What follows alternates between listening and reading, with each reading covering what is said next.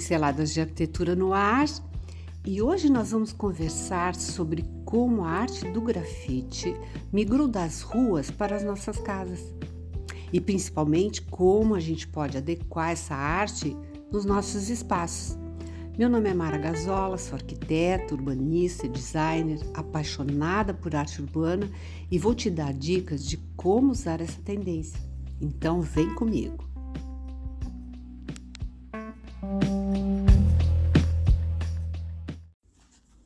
Primeiro lugar, eu quero deixar registrado que o atraso da segunda parte sobre o grafite não foi intencional.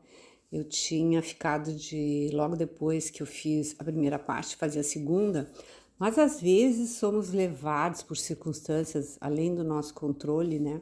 Então, estamos aqui agora firmes no propósito de levar bons conteúdos. Então, Deixa o teu comentário, o que tu tá achando, se tem alguma pauta que tu gostaria de escutar aqui no podcast, né? Então é um grande incentivo para mim. Mas vamos lá. Mais do que uma tendência, o grafite ele representa uma atitude de expor nossa personalidade, né? Reflete ousadia, criatividade, originalidade, além de trazer uma pegada urbana muito contemporânea. Mas aí fica aquela pergunta, né? Qual o melhor estilo, como escolher? Porque o grafite ele possui diversos estilos. Tem obras com escritas, desenhos, caricaturas, figuras orgânicas, personagens do universo infantil, pop, do cinema, com referências a cinema, literatura e inclusive de protesto, né? Alguns artistas eles são mais neutros, outros são multicoloridos. O importante então é que a gente se identifique. Quando a gente vai escolher o artista, buscar referências no trabalho que ele já produziu, frequentar os espaços, pesquisar, conversar, que são passos importantes para que a obra gere aquela identidade desejada. Como o grafite é muito impactante, é bom levar em consideração também o ambiente onde ele está inserido. Visualizar as paredes, o mobiliário e a partir daí escolher como e onde vai ser a intervenção, ou o contrário, a partir da arte mobiliário que melhor compõe.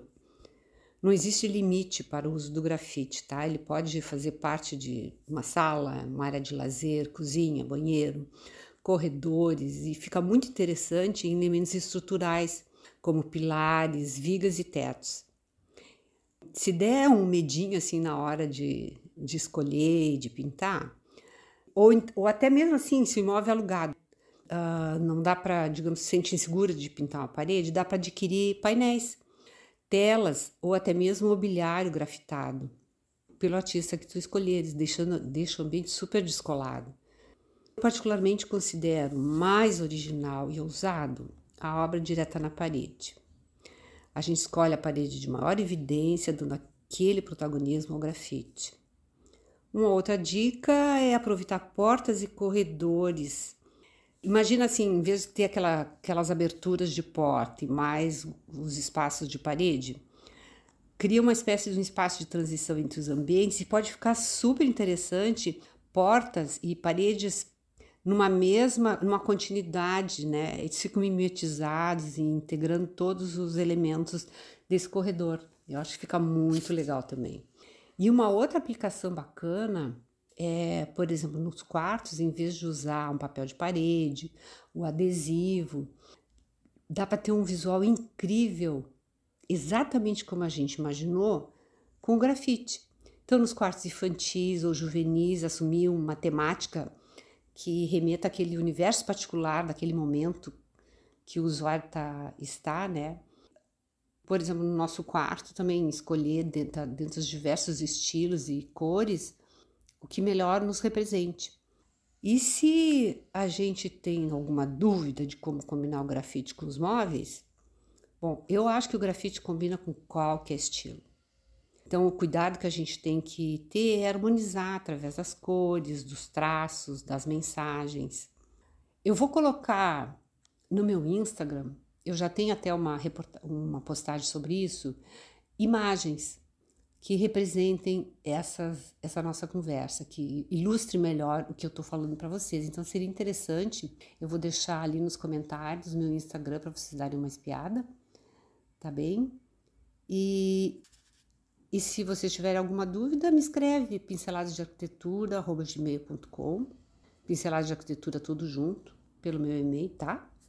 Eu comentei sobre grafitar móveis. Imagina um móvel branco com um detalhe em grafite preto, ou ao contrário, um móvel preto com grafite branco. Que requintado que fica, né? Ou um aparador clássico em madeira e no interior ser completamente modernizado com uma pintura bem audaciosa. Ou cômodas grafitadas, coloridas, bem ousadas, com cores intensas. Ou uma cama com uma arte grafite, um quarto jovem, uh, não só no painel da parede, como a cabeceira da cama, uma mesa de centro grafitada na sala, pendentes, luminárias ficam muito originais e fica bem despojado. E também dá para pegar móveis clássicos, como uma poltrona clássica, cadeiras que ganham grafite com essa técnica, ficam muito charmosas. E se a gente acha que já sabe tudo sobre grafite, eu tenho duas notícias aqui que eu até vou ler, que são bem interessantes. Ver como a beleza está nos olhos de quem vê e ele pode ser encontrado nos lugares mais inusitados e diferentes possíveis. Uh, Detroit sofreu um declínio muito grande, deixando a, a cidade num estado de decadência urbana.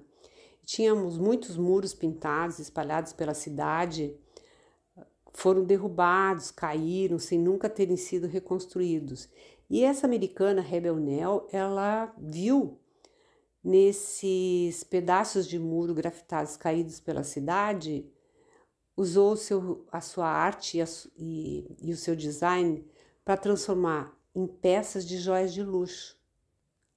E a, mais ou menos nessa linha, uh, um grupo em Israel, um grupo, um estúdio de design em Israel, ele transforma madeira pintada por grafiteiros anônimos em uma mobília contemporânea esse projeto chama Street Capture, é oferecer pedaços de madeira patista de rua. Eles usam a sua criatividade com grafite da maneira que eles desejarem. Aí, quando é devolvido ao estúdio, as peças são tratadas, remontadas como móveis de luxo. Então, são mesas, escrivaninhas, armários. E a ideia desse projeto é ajudar os consumidores a apreciar essa arte urbana e reverter parte dos lucros das vendas para os artistas anônimos e, assim, reduzir o impacto das artes de ruas em espaços públicos. Sabe quando a gente diz assim que não tem limite para a arte? Então, o grafite também está na alta costura.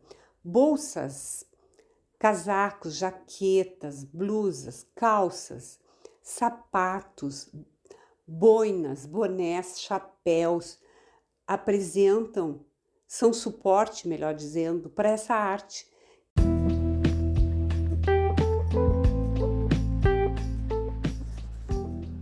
E aí, animados por trazer estilo, imponência e cor a teus espaços, com essa arte que é uma expressão artística genuinamente urbana e que vem ganhando cada vez mais espaço na decoração? O grafite, com seu estilo e cheio de atitude, ele pode se tornar um dos protagonistas de qualquer um dos ambientes da tua casa. Obrigado por ter estado comigo até agora. Ah, comentem, vai ser um prazer responder e receber os comentários. E até a próxima!